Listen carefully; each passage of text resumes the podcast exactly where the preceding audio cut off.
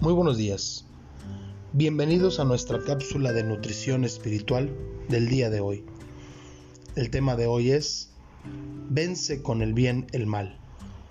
La lectura devocional está en Romanos capítulo 12, versículos 14 al 21. Cuando hablamos de relaciones interpersonales, es inevitable tener diferencias de opinión. Sin embargo, la escritura nos invita a procurar estar en paz con todos.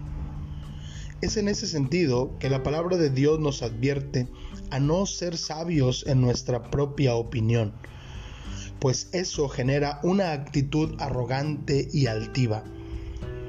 Es triste observar a creyentes de hoy en día adoptar actitudes de venganza con demasiada facilidad ante situaciones de desacuerdo en detrimento de la unidad solo por considerar que ellos tienen la razón.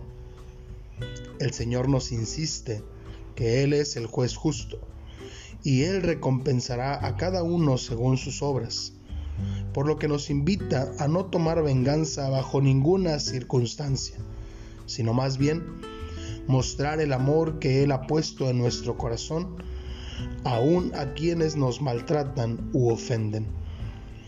Así es como podemos vencer el mal, haciendo siempre el bien, dando evidencia de que Cristo vive y reina en nuestro corazón, pues Él es el Señor de nuestras vidas.